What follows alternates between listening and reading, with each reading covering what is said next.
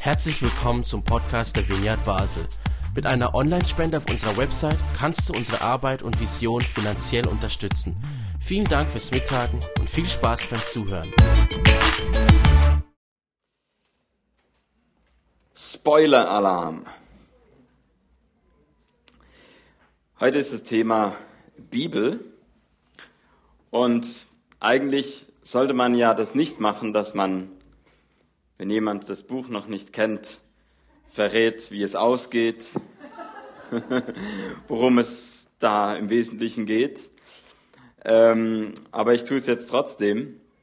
Matthias hat es ja schon gesagt. Gott liebt dich. Jeder hier in diesem Raum ist so unendlich geliebt.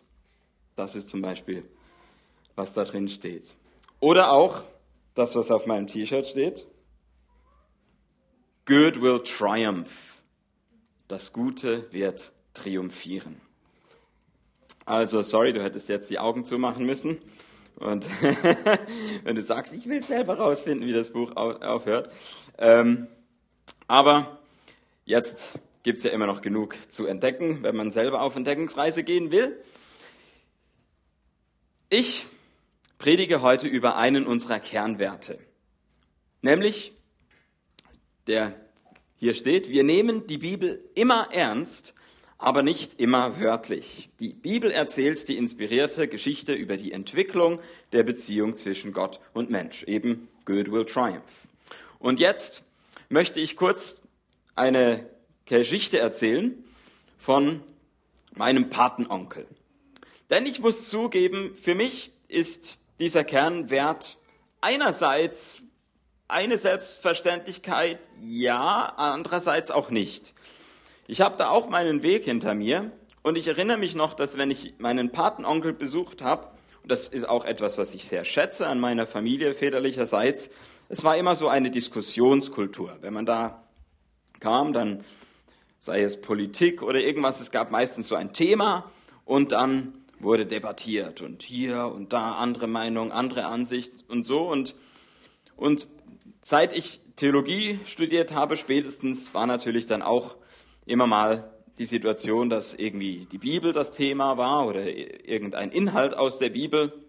Und dann habe ich meinen Standpunkt gehabt. Und ich wusste, dass mein Patenonkel und auch seine Frau sehr aktiv auch in ihrer Kirche waren.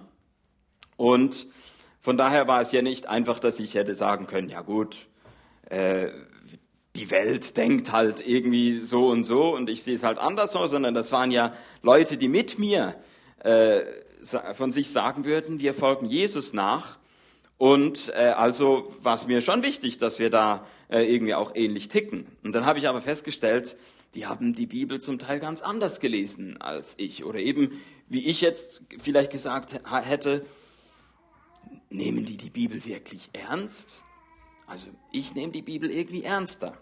Und dann gab es Diskussionen und dann irgendwann, weiß ich noch, dass ich so richtig laut wurde dabei und dann hat, ähm, äh, dachte ich so einerseits so, jetzt habe ich es mal wieder da auf den Tisch geklopft und gesagt, wie es eigentlich richtig biblisch ist, so.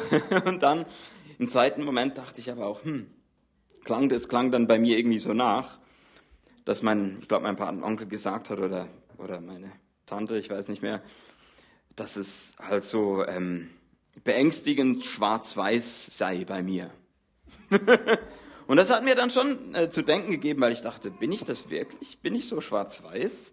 Ähm, bin ich, nehme ich die Bibel ernst, indem ich irgendwie äh, plötzlich sehr hart und, und Sterne runzelig mache und so, ähm, wo, da fehlt irgendwas an Entspanntheit vielleicht auch so. Und das hat, hat dann gute Prozesse auch ausgelöst. Und ich habe so gefragt, ja, was denkt denn ihr, was, äh, was kann ich machen, damit äh, ich nicht so schwarz-weiß rüberkomme und so. Und so nach vielen Jahren muss ich sagen, ich finde meinen Patenonkel und seine Frau richtig toll. Und ich muss sagen, das sind Leute, die nehmen die Bibel ernst. Auch wenn sie sie nicht immer wörtlich nehmen. Und ich habe gemerkt, Vielleicht bin ich sogar derjenige, der die Bibel vielleicht manchmal weniger ernst nimmt. Und das lasse ich jetzt mal so als Fragezeichen und würde jetzt einmal selber mit euch in die Bibel schauen. Und zwar möchte ich, wie ich schon die letzten beiden Male gemacht habe, mit euch ein Gleichnis anschauen und zum Glück diesmal ist es ein sehr kurzes, also müsst ihr nicht lange zuhören. Und bei diesem Gleichnis versuche ich jetzt mal zwei Möglichkeiten aufzuzeigen, wie man so ein Gleichnis lesen kann.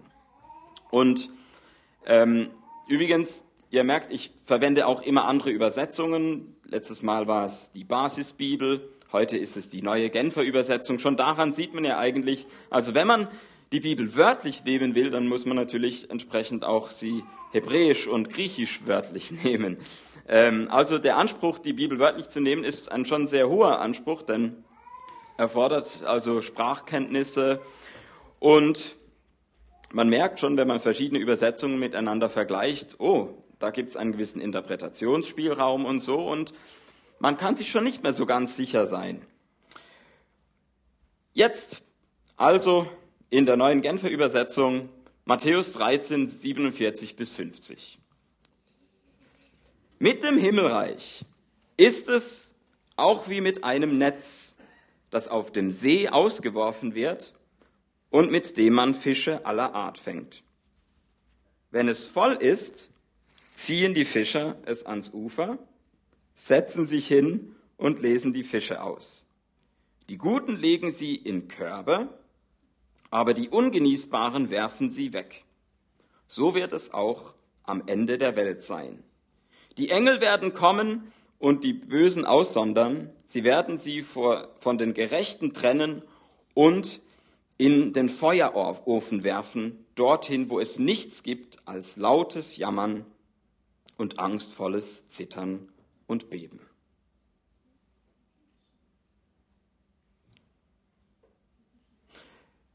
Wie liest man so einen Text? Man kann diesen Text lesen, und jetzt würde ich mal die erste Variante sagen. Die erste Variante, die achtet darauf, diesen Text wörtlich zu nehmen, aber ich würde behaupten, gerade dann nimmt man ihn eher nicht ernst. Man kann nämlich gerade bei einem Gleichnis das nicht so toll finden, weil ein Gleichnis, das ist ja wie so ein Kunstwerk, wie ein Bild. Ich weiß nicht, ob ihr schon mal ins Kunstmuseum gegangen seid. Ich war zum Beispiel vor vielen Jahren in Rien, Fondation Bayela, mit äh, Familienangehörigen. Und ich muss zugeben, ich bin der, der, wenn ich ins Kunstmuseum gehe, dann gucke ich einfach so schnell mal gleich links auf dem äh, Täfelchen, was da steht, was das sein soll. So und dann, aha, äh, okay, so. Statt, dass ich mich einfach mal vor das Bild hinstellen würde und betrachten würde. Weil so würde es meine Mama zum Beispiel machen, die leider nicht mehr lebt. Aber sie hat mich durch ganz, auch wenn wir nach Italien in den Urlaub sind, immer überall mitgeschleppt in alle Museen. Ich habe eine richtige Museumsschädigung äh, dadurch erfahren und gehe seither fast nie mehr hin. Ähm aber sie hat sich jedes Bild angeguckt so und ich bin halt nach fünf Minuten war ich durch und dann habe ich mich hingesetzt und äh, gewartet und wann kommt sie endlich? Ich will essen gehen und und so ist es auch bei dem Gleichnis, da könnte man jetzt eine Weile betrachten. Aber wenn man die Bibel wörtlich nehmen will, dann geht man lieber in den zweiten Teil, wo die Auslegung ist, wo das dann eindeutig ist. Und dann lesen wir, aha, das geht also um eine Aussonderung, Trennung der Gerechten von den Bösen durch die Engel am Ende der Welt. Und da ist ja auch so ein Feuerofen und das wird dann auch wörtlich verstanden. Und das, die Frage, die, die so im Vordergrund steht an diesem Text, ist, ja, ah, also das, da geht es um die Endzeit. Wie genau läuft das denn ab? Und wie ist da die Reihenfolge? Jetzt, das Problem ist, es gibt im gleichen Kapitel auch ein äh, Gleichnis mit einer ähnlichen Aussage oder sogar der gleichen Aussage, und zwar das Gleichnis vom Unkraut im Weizen wo es eben auch um dieses Nebeneinander von den Guten und den Bösen geht. Und jetzt ist es so, in diesem Gleichnis ist, wird das Unkraut gebündelt, also die Bösen, und jetzt im Gleichnis vom Fischnetz werden die guten Fische in Körbe gelegt. Also einmal werden die Bösen gesammelt und einmal werden die Guten gesammelt. Und dann bleibt halt immer noch äh, ein gewisser Rest. Also ähm, hier im Fischnetzgleichnis bleiben die ungenießbaren übrig und im anderen Gleichnis ist der Weizen der Rest. Und jetzt kann man sagen, ja, ist doch egal.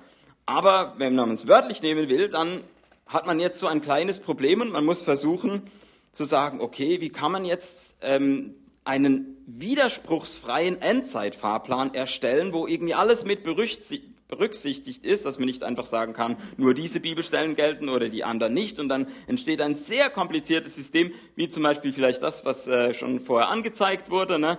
Ähm, also das ist so, äh, ich weiß nicht, ob es Leute hier gibt, die mit sowas aufgewachsen sind oder diesen Hintergrund kennen, wie der Ent Entrückung und dann sind die Gerechten irgendwie weg und dann kommen sie aber nochmal und irgendwie so. Und, und äh, es gibt ganz viele ähm, äh, Wendungen in diesem ganzen Drama.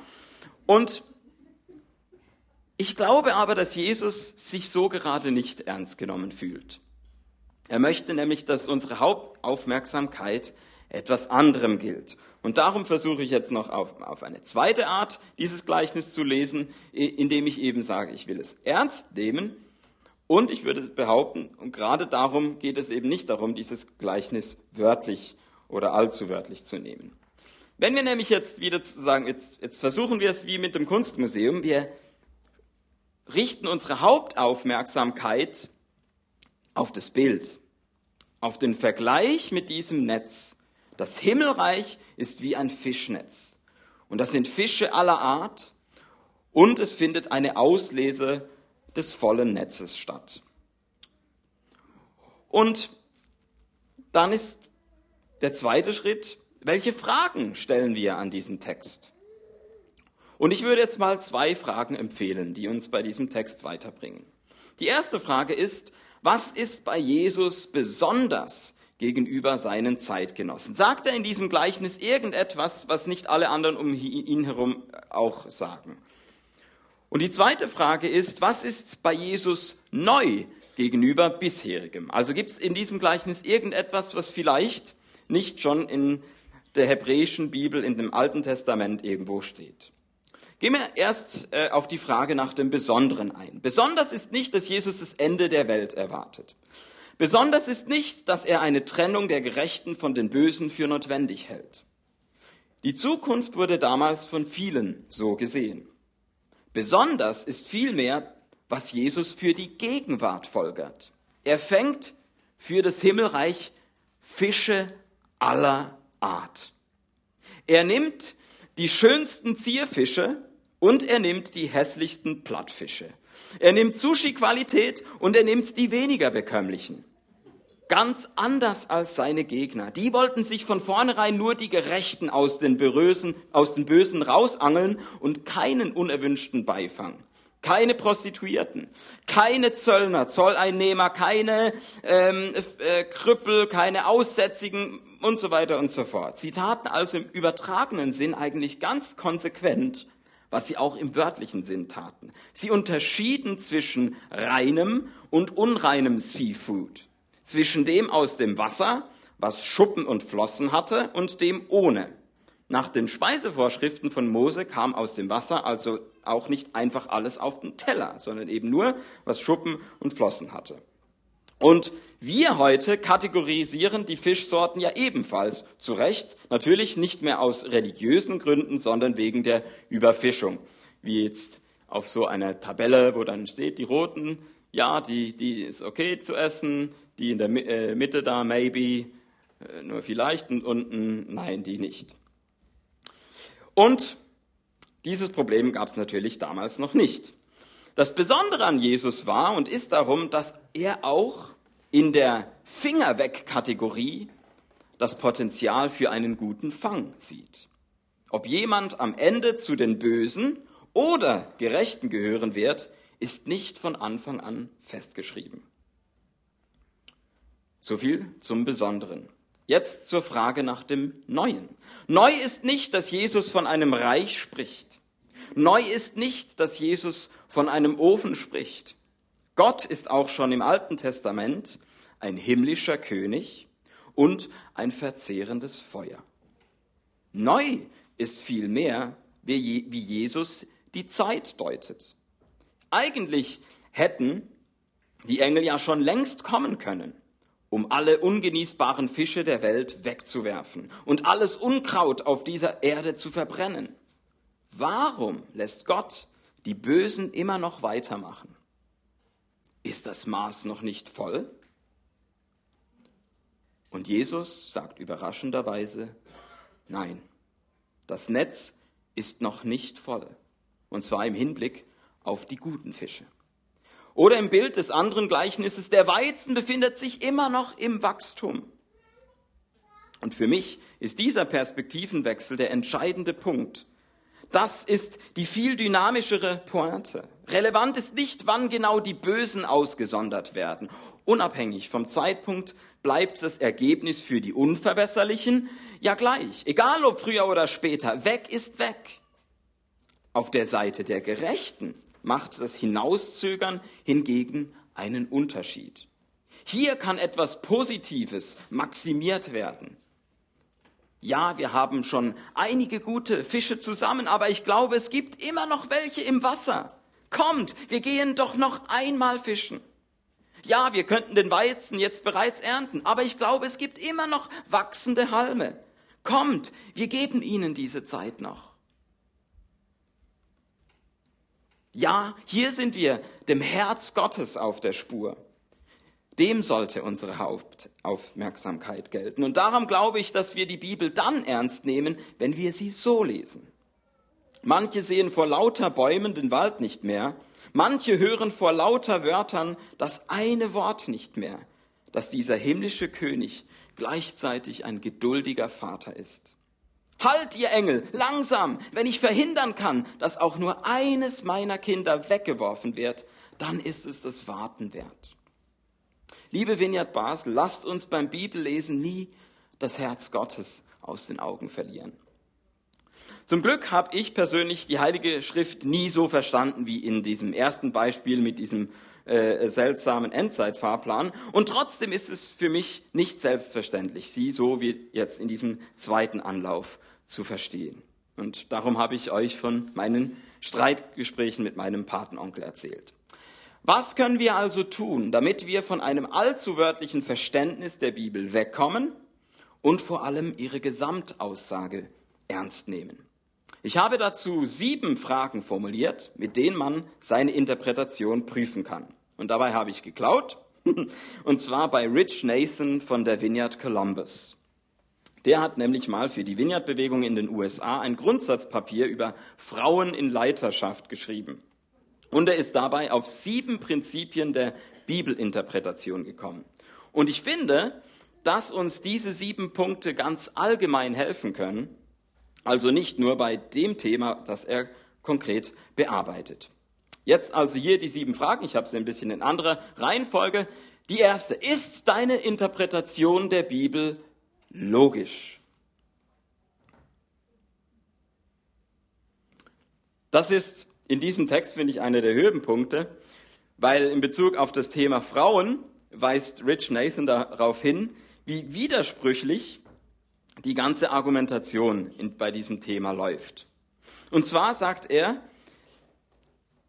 man findet dann eben vielleicht irgendwo diese Sätze, dass der, äh, die Frau sich dem Mann unterordnen soll oder dass irgendwie äh, die Frau äh, zu schweigen habe im Gottesdienst und so weiter.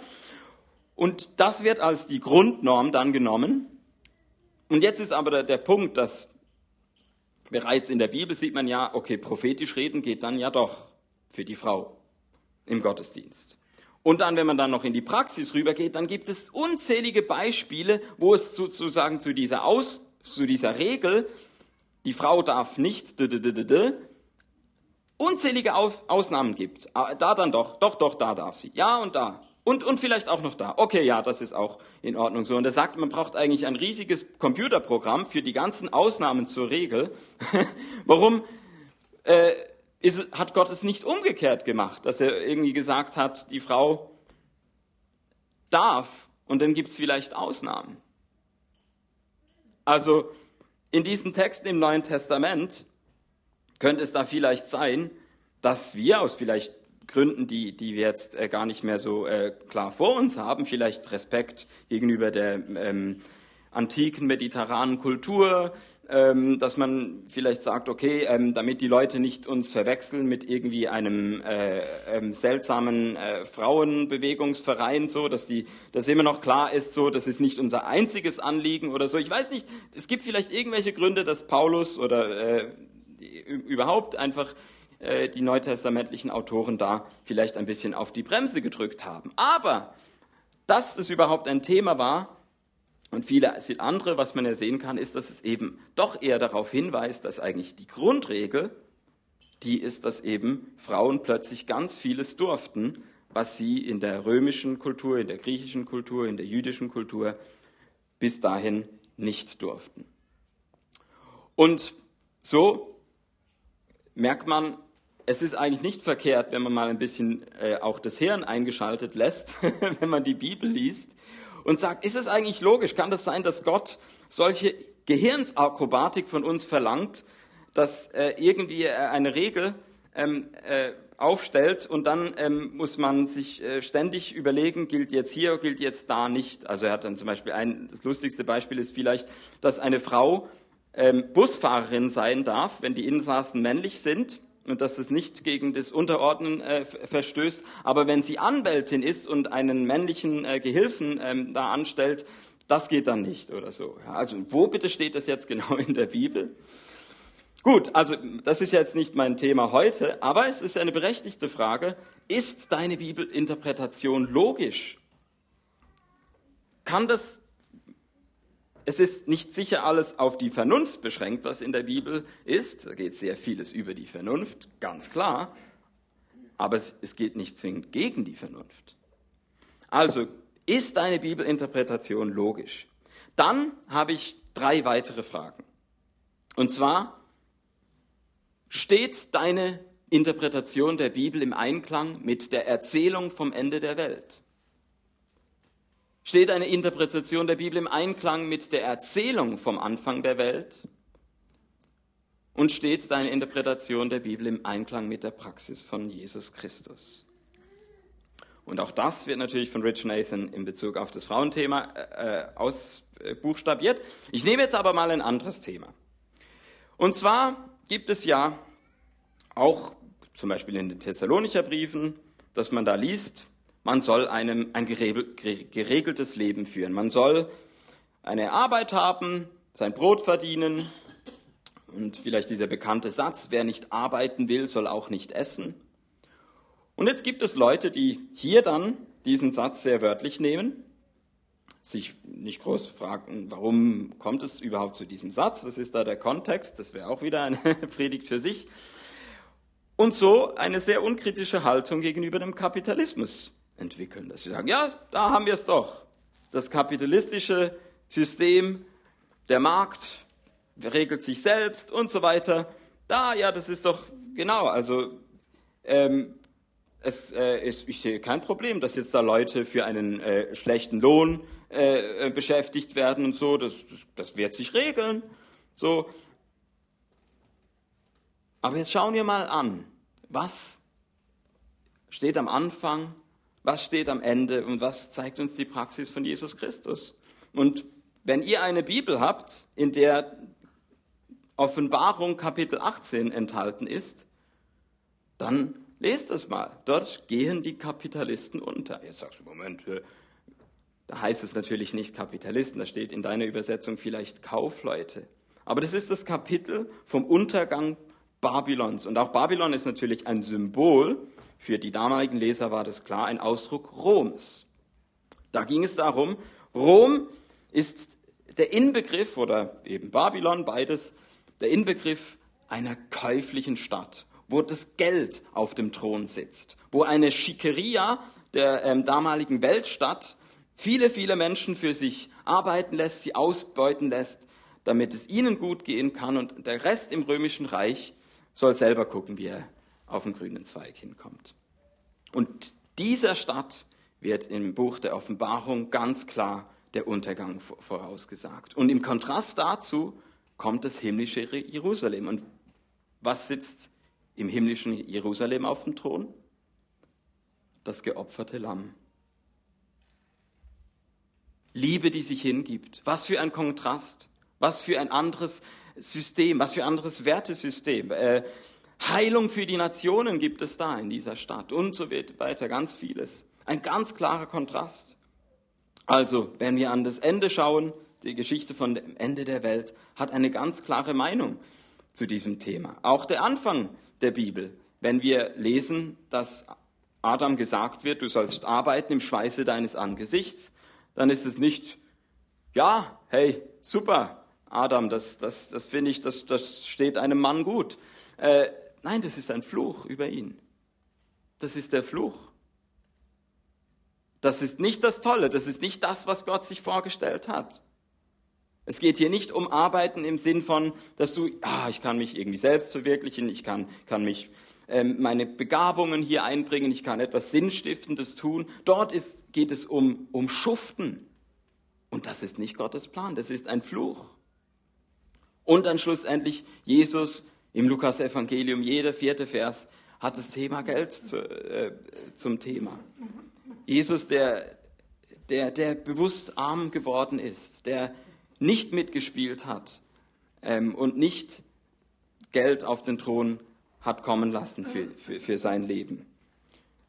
Und wer also, wenn er diese Gesamtaussage der Bibel zur Kenntnis nimmt, und einfach sagt, hey, Kapitalismus, super, da muss ich sagen, irgendwo stimmt die Bibelinterpretation bei diesem Menschen nicht.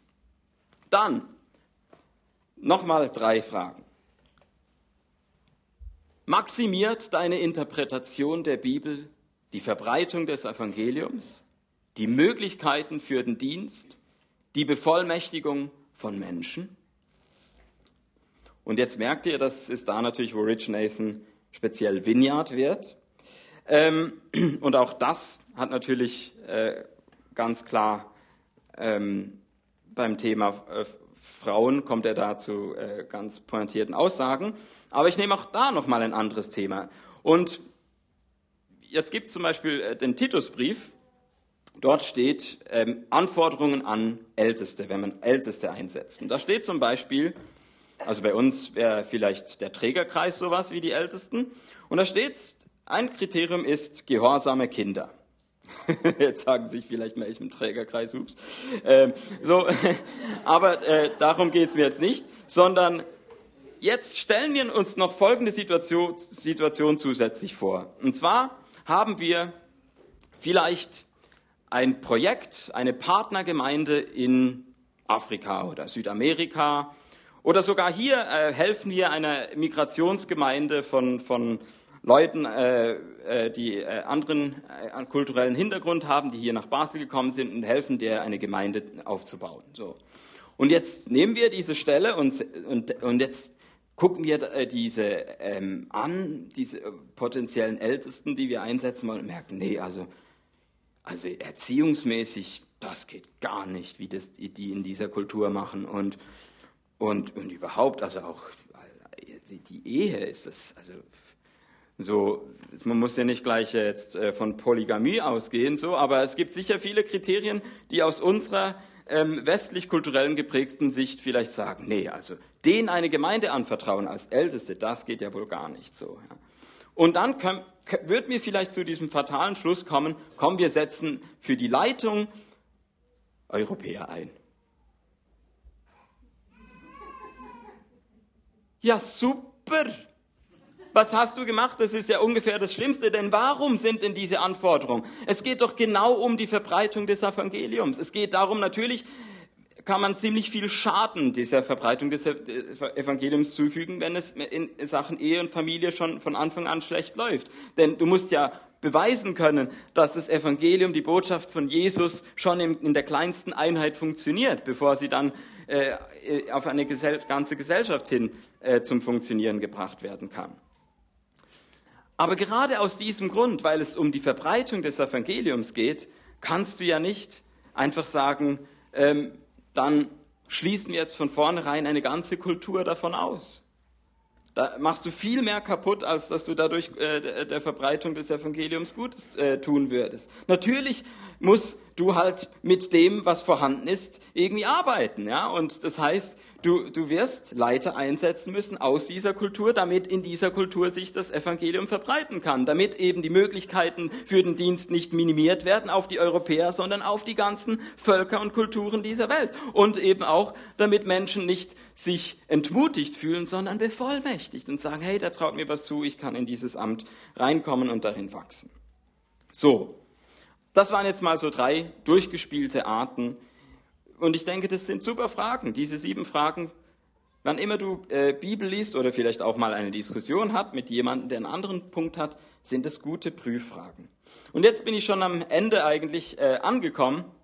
Jetzt mache ich noch im Schnelldurchgang ähm, äh, die letzten Folien. Und zwar möchte ich euch noch einen Tipp geben. Dieser Typ, das ist ein Professor, Professor Hans-Joachim Eckstein.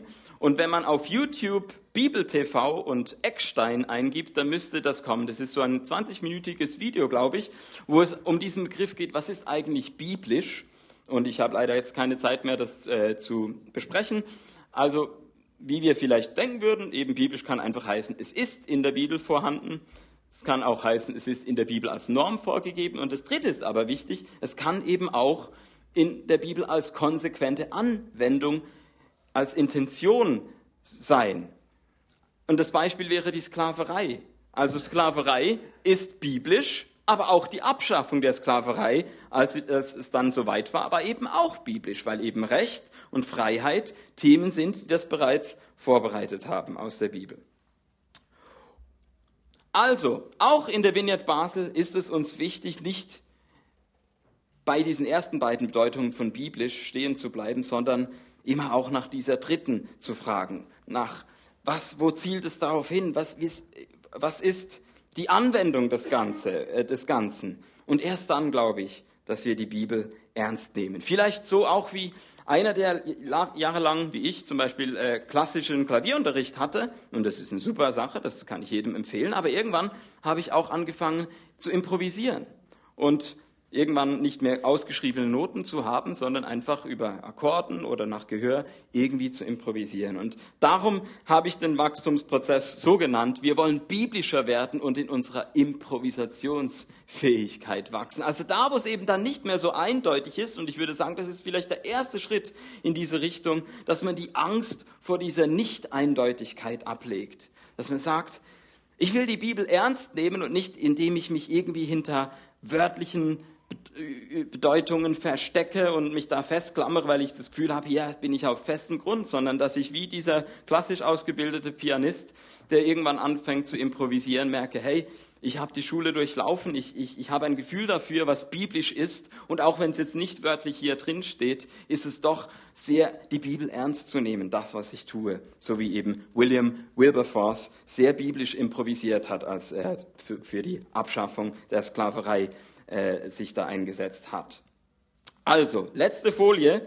Ähm, ich wollte euch nämlich noch verraten, was meine Fokusgruppe sein wird, die ich dann hoffentlich nach der Sommerpause starten werde. Und zwar geht es hier genau um das von Rich Nathan übersetzt auf eine Fokusgruppe, dass wir mit diesen Fragen, also einerseits der Logik oder man könnte auch sagen Denkvoraussetzungen, ähm, uns auseinandersetzen. In der Theologie nennt man das die Hermeneutik. Wie komme ich eben vom biblischen Text die ganzen Schritte durch bis zur ähm, Übertragung ins Heute? Aber neben auch einfach, einfach Bibelkunde, ja, dass man diese ähm, Erzählungen vom An Anfang und vom Ende der Welt, aber auch einfach von Jesus, dass wir die gut kennen. Und auch natürlich diese äh, äh, dritten äh, drei Fragen, dass sich das Evangelium verbreitet, dass der Dienst ähm, maximiert werden kann und Menschen bevollmächtigt werden, also dass man zur Anwendung auch kommt von dem, was man in der Bibel gelesen hat. Und wo jetzt dann da genau der Schwerpunkt liegen wird und wie das genau ist, es wird auch zeitlich begrenzt sein. Das äh, wird dann alles beim offiziellen Start, ähm, Schluss, äh, nee, wie sagt man, ähm, Startschuss, genau, beim äh, Gemeindeabend, der ja angekündigt wurde, dann vorkommen. Und da werdet ihr dann die ganzen Details erfahren. Ein letzter Hinweis, gerade vielleicht für Leute, die jetzt nur äh, das auf Podcast oder YouTube weiterverfolgt haben und nicht die Möglichkeit haben, hier an einer Fokusgruppe äh, teilzunehmen. Man kann mit mir zusammen die Bibel lesen. Und zwar habe ich äh, auf achtetappen.net, acht als Zahl geschrieben, einen eigenen äh, Bibelleseplan mal mir ausgedacht und ich lese den äh, seither, äh, genau lese ich die Bibel nach diesem Plan. Inzwischen bin ich bei Etappe 5 und ab und zu schreibe ich einen Blogartikel. Also auch das, herzliche Empfehlung, achtetappen.net. Wenn ihr sagt, die Bibel ernst nehmen, ich will das gerne machen, dann hier nochmal eine weitere Ressource.